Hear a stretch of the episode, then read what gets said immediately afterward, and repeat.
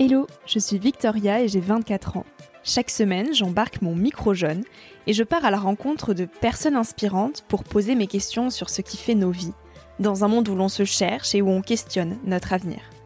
J'espère qu'écouter le parcours et les conseils de ces personnes qui ont rêvé et osé faire de leur rêve une réalité t'aidera toi aussi à avancer d'un pied plus sûr dans la vie. Alors je t'invite à emprunter un nouvel œil pour regarder le monde sous un autre angle, pour te recentrer sur ce qui est essentiel et sur qui tu es, pour t'aider à trouver ton chemin et surtout à oser.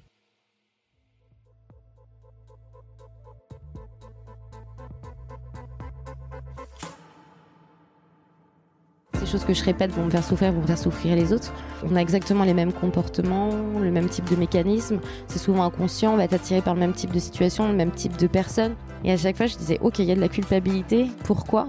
Et de se dire, ben pareil, j'accepte, c'est là. Avancer comme ça petit à petit. Et que je crois que l'acceptation, c'est de l'amour et ça dissout tout en fait.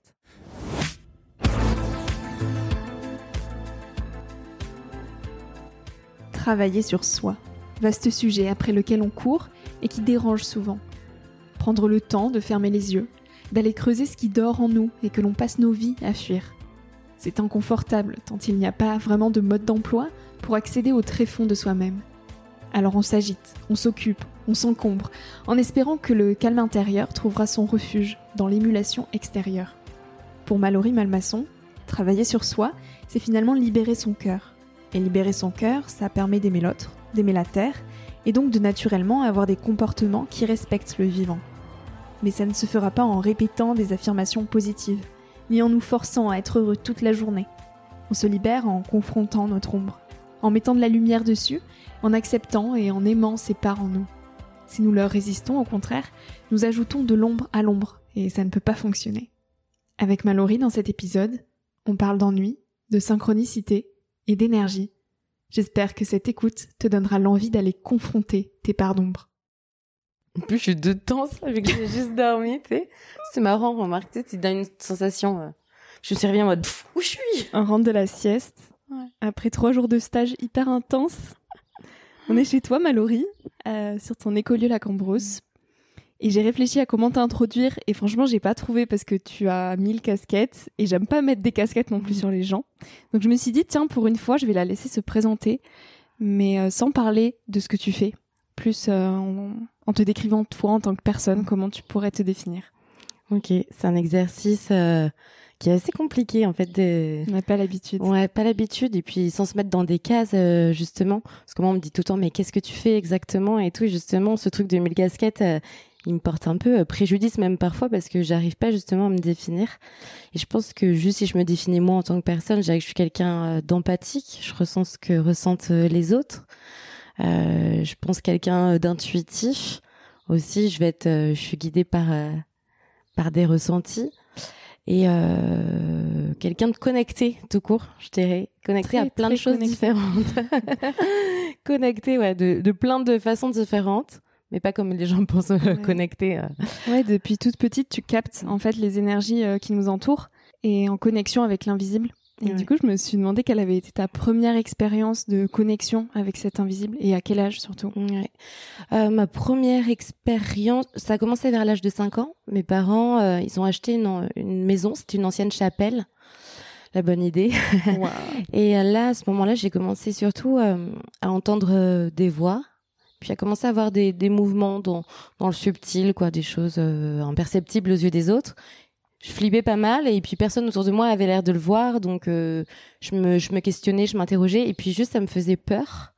Et puis ma première grosse expérience, je pense, c'est qu'il y a des gens de ma famille qui étaient partis à un, enterrement et moi j'ai pas voulu y aller et moi je suis restée à dormir et, et j'ai senti que que le défunt de ma famille euh, approchait tout doucement vers moi, moi qui dormais et je me dis mais attends cette personne elle est censée être à son propre enterrement et moi j'ai je sentais la présence qui arrivait qui voulait me, me parler. Et ça m'a ça m'a plus fait peur qu'autre chose. Donc moi ça ma, porte d'ouverture vers le subtil, ça a été vraiment assez euh, flippant en fait. Et donc, t'essayais de t'en libérer, de le cacher, t'en parler autour de toi, tes parents, euh, comment ils réagissaient à ça? Ouais, bah, au début, j'en parlais puisque je faisais pas la différence entre euh, le fait que ce soit.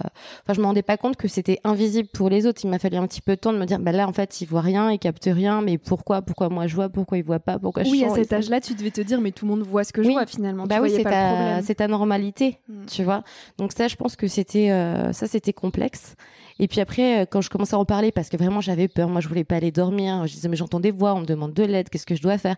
Mes parents ils disaient juste que je faisais un petit pétage de plomb et tout, on me demandait juste d'aller me coucher. Puis après ça a pris tellement de place dans ma vie cette peur qu'on a commencé à avoir des psys, des psychiatres. Euh, ma mère elle voulait tout le temps emmener voir des exorcistes, elle savait pas quoi faire de moi, genre. Euh. Donc ça c'était un peu difficile parce que moi je me sentais être quelqu'un de, de normal, on va dire ça comme ça. J'avais ces perceptions là et je me disais pourquoi, pourquoi moi? Soit j'ai un pet au casque, euh, soit euh, j'ai quelque chose qui va m'être utile. J'avais cette notion, par contre, que j'avais peut-être une capacité qui allait être utile aux autres plus tard. Ça, j'ai eu hyper rapidement cette sensation. -là. Donc, tu n'as jamais eu envie de t'en libérer, mais plus d'apprendre à vivre avec pour faire quelque chose de constructif de cette chose? Euh, Plein de fois, j'avais envie de m'en libérer parce que ça m'empêchait de dormir. ça, c'était dur, le manque de sommeil, petite. Et ma mère, à chaque fois qu'elle me disait, tu veux que je t'emmène voir quelqu'un, on va t'aider, on va te faire passer ça et tout. Des fois, je disais oui, puis au dernier moment, je disais non, on n'y va pas, parce que plus tard, ça, ça va m'aider à aider des gens. Et donc, euh, je, je, renonçais au fait de me libérer de ça. Puis après, je crois qu'à l'adolescence, je voulais vraiment juste être normale. J'en pouvais plus de d'avoir des infos qui me venaient de, de, de gens ou de petits mm. copains ou je sais pas. Et là, je me suis dit, il faut que ça me passe cette histoire. Et ma mère me disait, fais une crise d'ado normale, s'il te plaît, je t'en supplie, au lieu de me dire, je vois des trucs, j'entends des trucs. et, et voilà. Et donc là, euh, là, j'en avais marre. Je voulais que ça me passe, quoi. Et, et ça me passait pas du tout. Mm. Et alors, comment on grandit avec ça, justement, quand tu avais autour de tes 18 ans? Comment tu te projetais dans la vie future Est-ce que tu te disais, je vais trouver un métier classique comme tout le monde et composer finalement avec euh, mes capacités mmh. extrasensorielles? Ou est-ce que je vais faire de ces capacités-là, qui sont finalement euh, une richesse, mmh. le centre de ma vie jusqu'à en faire un métier? Mmh. Non, je pense que j'étais plutôt euh, à vouloir une vie conventionnelle, justement, en me disant j'ai un peu ce truc bizarre et j'ai qu'une envie, c'est la normalité, tu vois, parce que je pense que j'en ai souffert de cette originalité. Euh, donc euh, non, je me voyais, euh, je me voyais plutôt travailler en politique en fait ou en droit. Et puis je suis dans, dans une famille de, de, policiers, du monde carcéral, donc bon, je voulais plutôt être directrice d'établissement pénitentiaire, donc rien à voir. Et je me dis que j'aiderais des gens comme ça enfermés. Aujourd'hui, j'aide des gens prisonniers, mais prisonniers de leur programme psychique. Euh, donc non, je voulais une vie conventionnelle vraiment, et en même temps, une partie de moi savait que ce serait pas possible et qu'un jour ça allait me rattraper je savais que voilà, j'avais une petite particularité qu'elle allait me suivre quoi qu'il en soit puisque c'était ma nature aussi quoi. Que je pense plus tu repousses qui tu es plus ça te ça te poursuit, ça te rattrape un moment Est-ce que c'est à 18 ans que ça t'a rattrapé? Ouais. Là où tu as eu une euh, fameuse prise de conscience qui a un peu déclenché mm. ton ton éveil spirituel? Ouais, 18 ans, euh, je décide d'aller euh, faire relations internationales politiques en Australie. En fait, je veux partir loin le plus loin possible comme pour encore plus suivre qui je suis en mode bon peut-être que là-bas j'entendrai plus de voix, peut-être que j'aurai plus de flash, peut-être que je pourrais juste être normal, toujours ce truc de la normalité. Et au dernier moment, on me dit que j'ai plus ma famille d'accueil qui était prévue pour moi, donc là je me dis ça ça pue, ça ça pue, il y, a, un signe, on me prépare un truc. Et, euh, et en Australie, donc au voilà, je, prends mon vol, on me trouve une famille d'accueil euh, pendant mon vol et j'arrive dans cette famille d'accueil. C'est juste une femme qui m'attend, une femme qui est médium. Euh, je rentre dans la maison et là, je vois un peu tout l'attirail, euh, tous les outils qu'on peut utiliser en spiritualité, enfin que ce soit l'encens, des photos de maître ascensionné, des cartes de tarot, enfin. Et là, je me dis mais merde quoi. Je suis arrivée dans la gueule du loup et là, je me suis dit c'est marrant. Je, je, je bloquais à la porte et je me suis dit si je fais vraiment parce que depuis la porte, je voyais tout ça. Je me dis, si je fais un pas, ça veut dire que je fais un pas vers ça et jamais, plus jamais tu pourrais aller en arrière. Et en même temps, je suis en Australie, je suis toute seule, je suis obligée d'avancer dans cette maison. Et la dame, c'est comme si elle me disait, je t'attendais, quoi, bienvenue. tu voulais fuir, mais non. Ah non. Ben là, et là, j'ai compris. Je me suis dit, mais en fait, si tu fuis, euh... enfin, c'est juste impossible, en fait. Et c'est un des premiers trucs que la dame m'a dit. Elle m'a dit, mais en fait, euh, c'est qui tu es, ça fait partie de toi, c'est comme respirer. Donc, en fait, euh, je vais plutôt t'aider à gérer ça que voilà, que t'aider à le fermer. Et quand tu étais jeune, tu te posais souvent la question de ce qu'était le bonheur. Qu'est-ce que tu as compris sur cette vaste question du bonheur jusqu'à jusqu'à aujourd'hui? Ouais, bah moi je pense que le bonheur c'est un gros sujet dans ma vie euh, en mode ben c'était une quête quoi, vraiment me dire euh, parce que je pense que ça me rendait malheureuse moi cette cette non normalité. Euh, donc j'avais une quête de la normalité en me disant bah cette quête de la normalité va me permettre d'être euh, en plein bonheur, d'être heureuse ou je sais pas quoi. Euh, et puis ce que j'en ai compris c'est que bah, plus on le cherche, moins on le trouve et qu'en fait c'est plus l'instant présent que les moments d'éternité sont là tout de suite. Et moi, j'étais plutôt tout le temps dans, dans plus tard, qu'est-ce que je serais, ou ah, dans des objectifs, et de me dire, en fait, je vais changer, je vais évoluer. Quand je serai cette personne, je serai heureuse. Et quand je serai comme ça, je serai encore plus heureuse. Et en fait, je me suis dit, bah non, c'est maintenant avec toi, en accueillant pleinement qui tu es, et même tes parts d'ombre. Et... Tu l'as compris quand, ça? Je l'ai compris euh, à 24 ans de ce que je me souviens en me disant mais euh, juste vis en fait vis avec ce que tu es avec ce que tu as et puis en fait euh, juste c'est déjà là quoi le bonheur en fait si tu veux juste le capter quoi. Mais alors entre ces 18 et ces 24 ans, il se passe quoi? Parce que tu as cette expérience euh, un petit peu transformatrice mm. et euh, tu as après ben quand même des années d'études et cette fameuse ce fameux passage un peu charnière où on mm. te dit il faut que tu construises ta vie, que tu t'ancres, que tu trouves quelqu'un, que tu aies un métier. Pour toi, qu'est-ce qui se passe à ce moment-là? J'essaie de conjuguer tout ça. Et en même temps, donc, vu qu'il y a l'explosion de mes capacités extrasensorielles à ce moment-là, du fait que la nana, elle m'aide un petit peu à les gérer au mieux, en tout cas, surtout à éteindre quand je veux pas les utiliser. Parce que moi, c'était ça mon problème.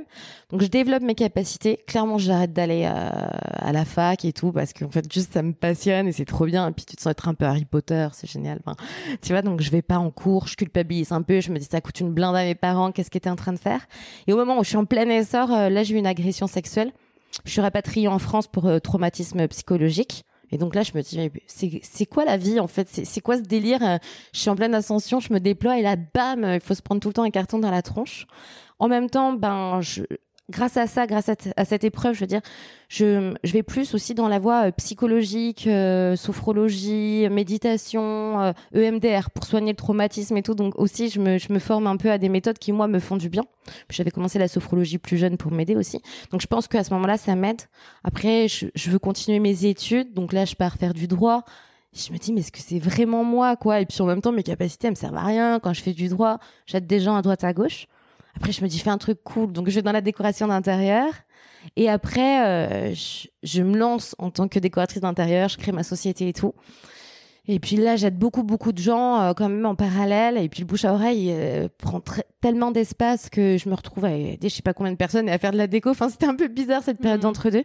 Puis un jour, je suis sur la route et j'entends euh, soit psycho-énergéticienne. Et moi, à l'époque, je me dis, c'est quoi psycho-énergéticienne euh, Je tape sur Google, il y avait quelques trucs au Canada, euh, rien. Et en fait, bah, dès le lendemain, je, je, je me dis, ok, allez, je mets une étiquette, je me lance là-dedans. Puis tout a pris des proportions incroyables. Enfin, genre d'un coup, dans mon agenda, j'étais plein pour... Enfin, c'est rempli pour trois ans, quoi, Dès que tu as ouvert euh, ton activité. Ouais, donc je savais que c'était juste ma voix et ma place en fait, c'était là où je devais être quoi. Mais entre deux, je me suis vraiment plutôt libérée, travailler sur moi, développer mes capacités, affiner mes perceptions aussi, apprendre à bien interpréter ce que je ressens, enlever mes propres filtres aussi, mes propres conditionnements. Parce que tu sais en fait quand quand tu captes des choses, souvent tu vas mettre euh, ta sensibilité, ça c'est OK, mais si tu mets euh, de toi tes propres interprétations, tu pollues un peu. Donc essayer d'être je me dis ben je suis comme un filtre, un canal, ben soit plus clean possible. Euh, et donc là, plutôt de, voilà, de, je sais pas, m'épurer, me cleaner, je sais pas comment dire, tu vois. De quel grand conditionnement tu avais hérité? Hmm, Ouais. Hum... C'est marrant, je saurais pas trop dire. C'est, c'est plus du côté euh, euh, féminin, moi je dirais. genre sois belle, fais pas chier, fais à manger, choses comme ça. Mais hum, ça, ça m'a plus porté préjudice en amour que dans dans ma carrière, on va dire. Et sinon, euh, c'est marrant, une fois que en fait je me suis lancée moi avec mes capacités, les séances, et en fait je me suis pleinement autorisée à être moi à, sur plein de niveaux. Et là, j'ai pas eu le sentiment d'être si conditionnée que ça. J'ai tellement tout envoyé péter, valser en me disant oh, juste connecte à ton essence que en fait j'ai l'impression que tout autour euh, de moi, les manteaux que je portais, les trucs, il y a tout qui lâchait, lâchait, lâchait. Et euh, ça, enfin, je chantais que les conditionnements ils pétaient vite quoi. Donc en fait, les conditionnements pètent au fur et à mesure que tu t'alignes. Ouais, je crois, ouais. Puis plus tu te dis oui à qui tu es, et plus tu dis oui à ce que tu vis, plus j'ai l'impression qu'en fait, juste, tu sais, c'est comme euh, si, je sais pas, euh, Hulk qui se gonfle là d'énergie, de muscles et tout, et ça fait tout péter, j'ai l'impression, tu vois.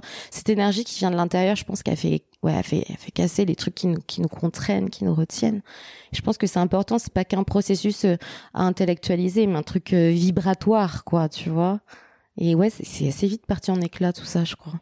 et tu dis d'ailleurs que nous sommes dans une période de transition mm. pour l'humanité et qu'il est plus que jamais crucial de prendre le temps de se libérer de nos schémas toxiques. Qu'est-ce que tu entends par schéma toxique? J'utilise plutôt le, terme de schéma répétitif, parce que c'est pas parce que c'est des schémas répétitifs qui sont toxiques, ils peuvent le devenir si justement ben, ils génèrent la souffrance en nous et autour de nous. Pour moi, ça c'est c'est l'alerte à avoir, dire est-ce que ça... mes schémas, ces choses que je répète vont me faire souffrir, vont me faire souffrir les autres. On les reconnaît parce que on a exactement les mêmes comportements, le même type de mécanisme. C'est souvent inconscient. On va être attiré par le même type de situation, le même type de personnes qui sont induits par le même type de croyances, le même type de peur, et tout ça de manière hyper inconsciente. Donc c'est ça qui est dur et subtil. Et en fait, euh, on est tous pris comme ça dans nos dans nos schémas sans nous en rendre compte parce qu'on est tous sur pilotage automatique. Et le cerveau il fait ça parce qu'il se met tout le temps en mode économie d'énergie en fait. Et en fait, ça demande vraiment de sortir d'une zone de, de, de, confort. Et en fait, c'est tellement désagréable que les humains, ils aiment pas ça. Enfin, l'ego n'aime pas ça parce qu'ils pensent que ça le met en danger de faire autrement, de faire différemment. Ça consomme de l'énergie aussi, voilà, au niveau, au niveau cérébral. Ça demande, de, je crois, beaucoup de courage, beaucoup de résilience. Et, euh, et ces schémas répétitifs, voilà, c'est vraiment dire est-ce qu'il y a quelque chose que je répète? Est-ce que j'arrive tout le temps au même endroit? Est-ce que j'arrive tout le temps dans la même impasse? Et je me sens en fait bloquée dans une sorte, moi j'appelle ça les nœuds karmiques. Et en fait, on arrive tout le temps, voilà, même issue, et on se dit, mais merde, qu'est-ce que je fous là encore avec le même type de personne, avec ma problématique de merde? C'est souvent, on est hyper jugeant en plus. Et, euh, et, on sent qu'on est bloqué, en fait, et qu'on n'avance pas. Et en plus, euh, même si on sort d'une situation, par exemple, avec une personne, ah ben, on va retomber dans le même truc juste après. Et on se dit, mais je j'arrive pas à me dépêtrer de ce truc. Est-ce que tu as un exemple de situation euh, comme ça répétitive qui reviennent assez souvent chez les personnes que tu suis? Chez les gens Alors, chez les femmes, beaucoup être attirées par euh, des personnes indisponibles. ça, ça arrive et ça arrive, euh, ça arrive encore. Euh, souvent, c'est justement un peu le syndrome du sauveur, dire je vais aller aider l'autre. c'est une façon de pas prendre soin de soi, de se détourner de soi aussi, de se dire bah finalement les autres ont plus besoin de moi que moi, j'ai besoin de quelqu'un et moi je peux survivre à tout, donc je vais aller donner mon mon soutien. Puis en fait, on se crame, on s'use. Donc il y a quand même un manque d'amour de soi et puis un peu une fuite de soi, par exemple. Dans les schémas répétitifs, bah il y a des l'auto-sabotage à plein de niveaux, surtout au niveau euh, professionnel, moi j'ai l'impression, avec pas forcément une peur de l'échec, mais une peur de la réussite euh, chez les gens. Euh, comme si le succès euh, c'était dangereux, comme si euh, réussir c'était se vautrer encore plus derrière, c'était goûter à quelque chose d'agréable et puis le perdre. Donc ça amène à plein de peurs. Et je pense que ça vient vraiment aussi des trucs chez chez l'être humain de dire je suis pas assez si, je suis pas légitime. Puis c'est tout le temps des c'est des traumas de l'enfance. Mais au-delà des traumas de l'enfance, je pense c'est vraiment des schémas hérités de l'humanité avec tout cet inconscient collectif. On a tous des mémoires où on a on a sentiment de pas être assez aimé, de de de pas être en sécurité, de pas être assez assez valorisé, de pas être connu. Je crois que ça passe beaucoup par les traumatismes qu'on a euh, dû en fait à ce que les autres nous font vivre ou à ce qu'ils nous apportent pas ou à ce qu'on voudrait qu'ils nous donnent et puis c'est pas possible. Alors c'est pour ça que l'invitation première, je pense, c'est retourner à soi et de se dire, ben, en fait, je suis mon allié principal. Ça paraît bateau, mais en fait, se dire tout ce dont j'ai besoin, je suis capable de me l'apporter. Et pas, par contre, je suis en train de d'entrer en, en hyper indépendance pour rejeter les autres parce qu'ils m'apportent rien, mais parce que juste je suis capable d'entrer et de connecter un état de complétude en moi. Et après, à partir de cet espace plein, je vais pouvoir aller euh, visiter le monde et euh, recevoir mieux et donner mieux aussi. C'est pas donner plus ou recevoir plus, mais mieux ou plus juste. Il y a un truc, moi je trouve autour de la justesse. Euh, Comment on apprend justement à entendre ce qui résonne en nous, au fond de nous? Hmm. bah, Je pense que c'est vraiment apprendre à s'écouter, écouter le ressenti, je dis souvent, ben voilà, la tête, le mental, ce qu'on se dit, ça peut tricher. Par contre, ce qu'on ressent, euh, ça peut pas en fait. Ceci, le mental d'un coup vient tout biaiser, mais il y a tout le temps des microsecondes où on ressent profondément, où il y a cette évidence. Et l'évidence, elle ment pas en fait. Ton corps, il te le dit, euh, tes cellules, elles te le disent, ton cœur, il te dit les choses. Et alors, les peurs qu'on peut ressentir mm. peuvent aussi être un signal. Là où on dit souvent, que c'est négatif d'avoir peur, mm. etc., qu'il faut s'en libérer. Ça peut aussi être le corps qui s'exprime et être finalement une vraie, un vrai cri d'alarme. Bah souvent, moi, je trouve que la peur, elle t'avertit sur euh, une blessure qui est présente. En fait, elle n'est pas là pour te bloquer, elle est là pour euh, en fait euh, te protéger et te dire oh, attention là, ce genre de situation, ça t'a fait mal la dernière fois et peut-être tu t'en souviens pas ou peut-être tu l'as hérité d'un ancêtre Mais en fait, c'est fait pour dire euh, peut-être qu'il y a une guérison à apporter à cet endroit, un peu plus de paix, un peu plus de clarté, et observe la peur, la conscientiser quand même au maximum pour après apporter justement euh, la guérison. Parce que souvent, c'est tout le temps les mêmes peurs. Hein. Comme je disais, peur euh, de manquer, d'être dévalorisé, d'être rejeté. Enfin, c'est tout le temps les mêmes choses et c'est hyper légitime. Donc c'est accueillir. Mais en tout cas, oui, c'est c'est c'est quelque chose de beau. Enfin, c'est des mécanismes de toute façon qui sont là pour nous protéger, donc on peut pas se blâmer. Hmm. Donc, euh, je pense c'est c'est important de considérer ça comme ça, parce que les gens voient leur, leur peur ou leur croyance limitante comme un obstacle, quelque chose, une force, tu vois, qui les retient en eux, qui les emprisonne? Ouais, mais en fait, euh, je vois aussi ça comme une force d'amour et de protection, quoi. C'est maladroit, mais c'est beau aussi, quoi. Tu nous parlais tout à l'heure de karma. Mm. il y a 12 lois karmiques parmi celles de la synchronicité. Mm. Est-ce que tu peux nous parler de cette fameuse loi? Ouais, la loi de la synchronicité. Euh, je pense que, enfin, moi, ce que j'aimerais dire par rapport à cette loi, je pense qu'il y a ce truc de, de faire confiance aussi, qu'il y a des, des grands chapitres de l'existence qui sont comme prévus, ou en tout cas des, on a des grands rendez-vous qui sont prévus et en général, on va avoir cet appel intérieur qui est là, qui nous dit va au rendez-vous, réponds au rendez-vous. Et, et si on se rend disponible et qu'on essaie justement d'être, de répondre à cette invitation, d'être au bon endroit au bon moment, on va croiser les bonnes personnes, les bonnes situations. Alors, des fois, ça paraît être négatif, mais en fait, on sait que c'est le truc qui va nous permettre de monter un palier, de nous libérer, d'avoir la petite prise de conscience pour être prêt justement pour ben la rencontre qu'on va faire après ou pour le taf qu'on va nous proposer après. Et puis, il y a ce truc aussi de dans la synchronicité de se dire, ben en fait. Euh, quand je bouge, l'autre répond. Il y a aussi, enfin, ça renvoie pour moi tout de suite à la loi de correspondance, qu'on est vraiment tous reliés et que si chacun est à sa place au bon moment, ben tout le monde se repositionne aussi. C'est comme un, grand jeu euh, euh, où on avance, on est tous un petit peu des pions. Et si chacun est à sa place, ben ça permet, enfin, aux autres de se mettre aussi à leur place. Et qu'il n'y a rien de pire que être à sa juste place parce que ça décale tout le monde aussi dans le grand jeu, j'ai l'impression. Et voilà. Et je pense. Euh, les synchronicités. Enfin, les synchronicités, on met plein de trucs derrière ce terme. Et je vois aussi, il y a plein de gens, des fois, qui surinterprètent le truc en mode Ah, c'est un signe, c'est une synchronicité. Mm. Mais c'est pas parce que c'est une synchronicité qu'elle est forcément hyper positive. Je vois, euh, moi, je prends un exemple tout bête, mais un jour, on avait vraiment besoin d'une secrétaire. Et puis le lendemain, on rencontre une secrétaire. Tout de suite, on se dit Ah, bah super, l'univers, il répond. Non, l'univers euh, ou la vie ou les énergies, on voit aussi ben, ce qu'on peut, on peut appeler mm. des pots de banane pour dire, mais en fait, tu veux une secrétaire, une secrétaire ou tu veux quelqu'un qui est comme ci, qui est comme ça. Et les situations, après, te permettent aussi de remanier des choses, revoir tes intentions, être plus précis, savoir un peu plus qui tu es, ce que tu veux, euh, où est ta limite. Enfin, c'est pas que des, c'est des cadeaux, voilà, mm. mais c'est pas que des cadeaux à, prendre, quoi. Et euh, Enfin, c'est des cadeaux à, pour apprendre en tout cas. Et je pense que c'est bien d'avoir du discernement parce que je trouve qu'en spiritualité, souvent les gens ils font tête baissée et puis il y a plus de discernement. à fond, à fond. Et puis tout est un signe, et puis tout est incroyable, et puis tout. Et justement, euh, je me pose la question des grands challenges que tu vis mm. et que tu traverses toi aussi en ce moment, parce que malgré le fait que tu sois quand même mm. très aligné, que tu mm. aies trouvé ta mission de vie, que tu es épanoui, que tu rayonnes, tu es humaine mm. et euh, la vie continue aussi à te challenger. Ouais. Donc, euh, quels sont les grands questionnements qui te traversent en ce moment? Euh, ben, je sais pas si c'est des questionnements, mais en tout cas, ça a été des grandes invitations. Euh, en fait, l'air de rien, moi aussi, je me suis perdue comme tout être humain. Je pense que la vie, elle a des cycles, même si on essaye d'être dans notre axe. Et puis, on retombe vite justement dans des mécanismes d'automatisme. Donc, vu que ça marchait très bien pour moi pendant dix ans, j'étais dans mon sillon, en fait, et je me posais plus de questions. Euh, enfin, je me posais plus de questions. J'y allais, quoi. J'avançais. Puis là, ces, ces derniers temps, euh, j'ai senti que la vie, elle me donnait d'autres invitations euh, auxquelles j'arrivais pas du tout à répondre. Prendre le temps, me reposer, me déposer, être moins dans le faire, être plutôt dans l'être. Et ça me paraissait impossible.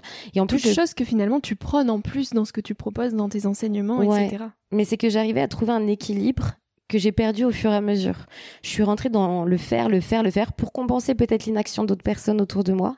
Donc là, ça a été, je pense, un piège, une, erreur qui m'a beaucoup appris, mais qui m'a coûté assez cher aussi en termes d'énergie et tout. Et puis je pense que j'avais aussi mes propres programmes inconscients. J'en avais, en fait, je pense que la vie, vu que c'est des cycles, on traite des grandes données, des grands trucs. Moi, j'avais traité pas mal euh, de choses dans mon sac à dos et donc ça m'a donné euh, quelques années de, de respiration. J'ai pu avancer. Puis d'un coup, c'est d'autres dossiers qui ressortent je me disais, hein, parce que j'allais pas être tranquille le reste de ma vie, hein, faut pas se leurrer. Mm. Mais en tout cas, voilà, il y a des dossiers qui sont arrivés et ce truc euh, justement de quand tu fais rien, est-ce que tu vaux quelque chose? Chez moi, c'était très fort. Puis on trouve vite des excuses. Ah bah, ce que je fais, ça a tellement de sens, ça a tellement de gens, je peux pas arrêter. Ah oui, non, mais en fait, on ne parle pas des autres, on parle de toi, en fait. Si toi, t'aides pas les autres, il y en a d'autres qui le feront. Donc, euh, mais c'était dur parce que d'un coup, je me dis, mais attends, mais moi, quand je fais rien, que j'aide pas les gens, est-ce que j'ai vraiment une valeur, quoi? Est-ce que je sers à... enfin, si je sers à rien, ce truc du je sers à rien, oh, c'était douloureux. Quoi. Et d'accepter le vide aussi. D'accepter le vide. Euh, ouais, alors encore avec le vide, j'ai pas trop de mal parce que je suis assez à l'aise avec la vacuité, euh, plein de choses comme ça. Euh, moi, c'est accepter l'ennui.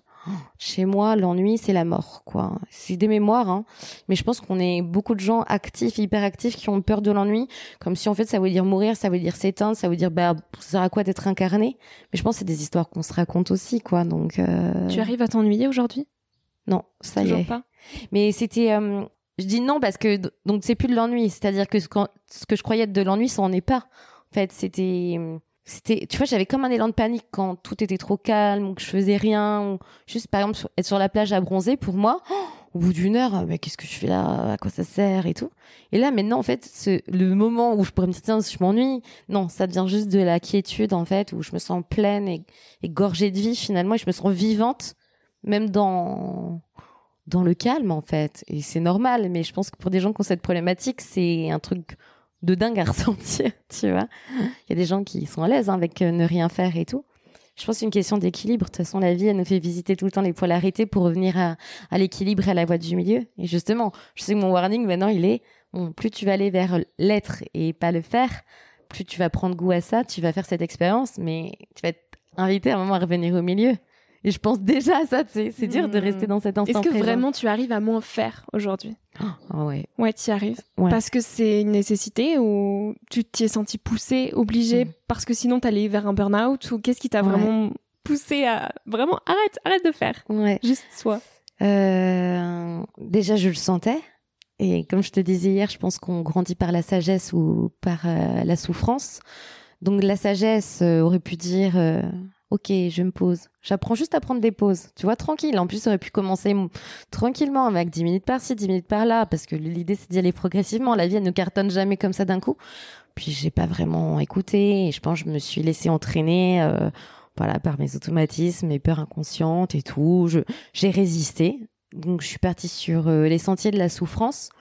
Donc euh, c'est mon corps, ça a été une infection dentaire hyper grave, ça a été un séjour à l'hôpital, euh, ça a été euh, une fausse couche, euh, ça a été ensuite la mort de mon père, une maladie dégénérative de ma mère, ça a été de l'hyperventilation, des crises de panique.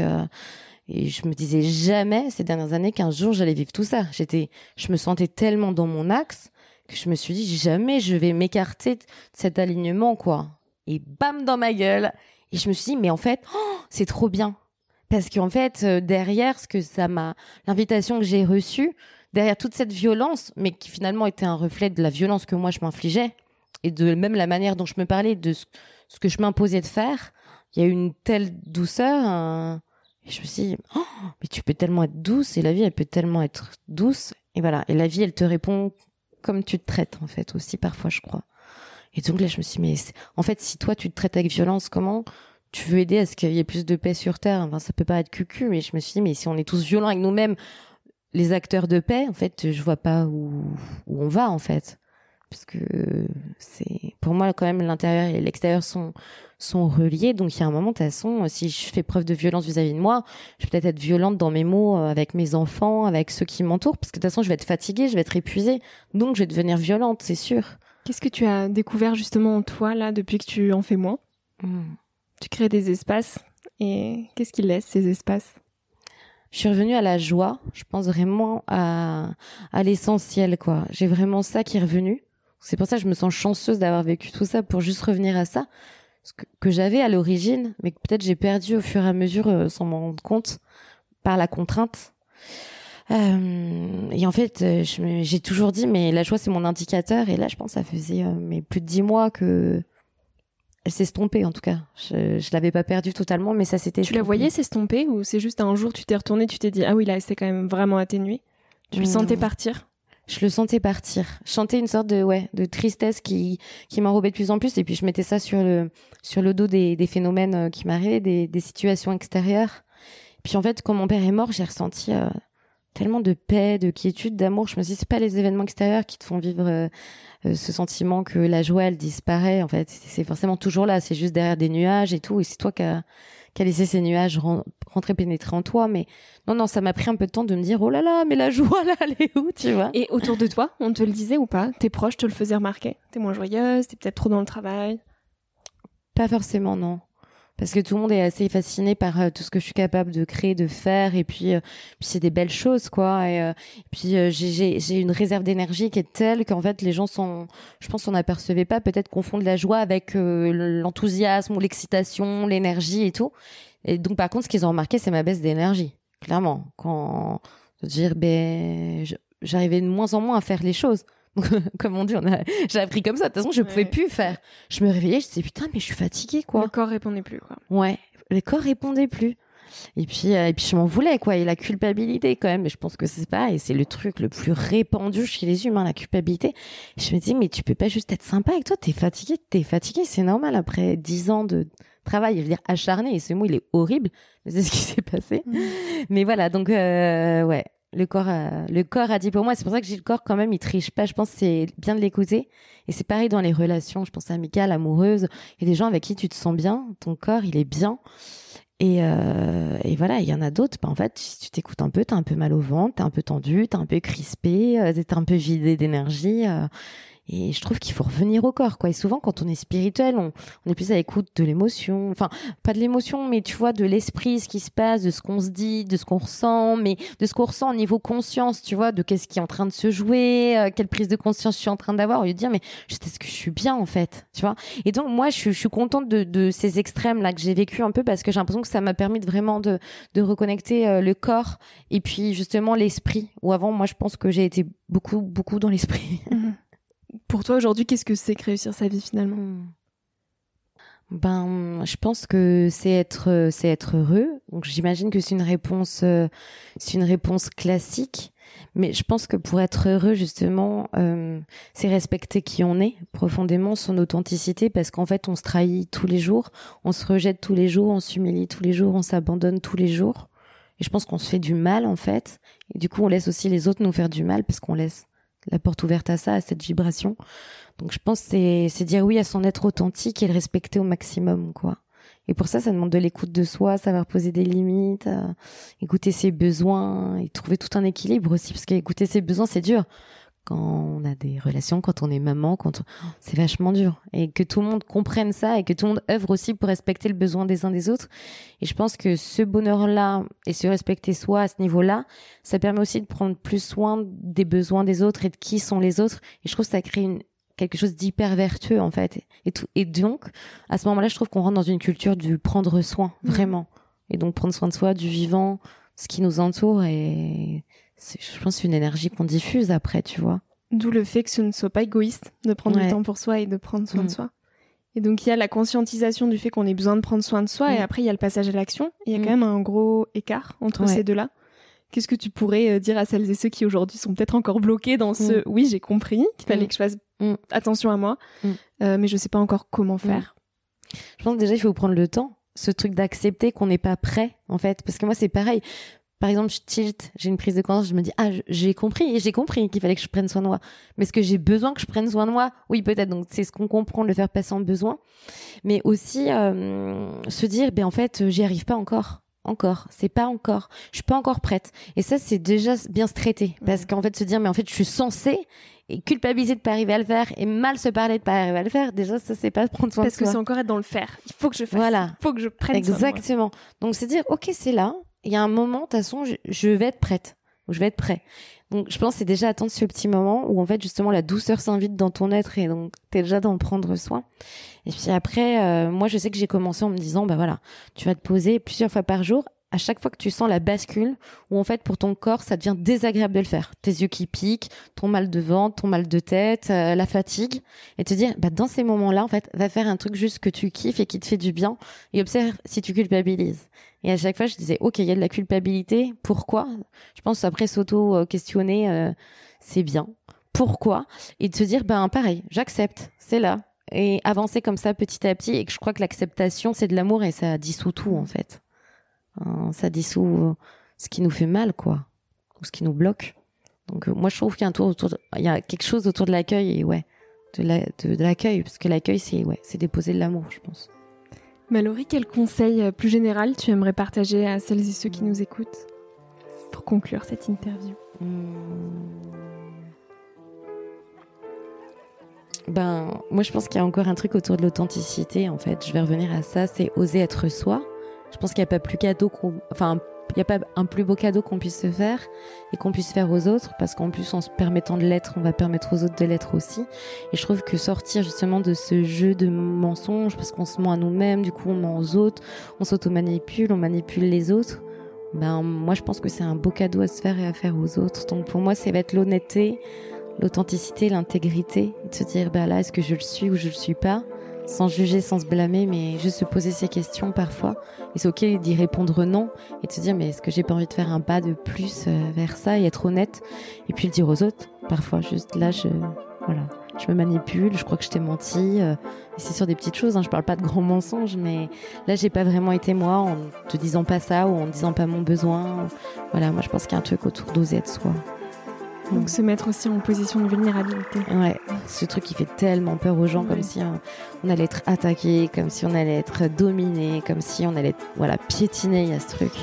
Alors qu'en fait, la vulnérabilité, c'est une posture de réceptivité, je crois, d'abandon, de confiance. On se remet à plus grand, mais à une part plus grande de nous-mêmes aussi.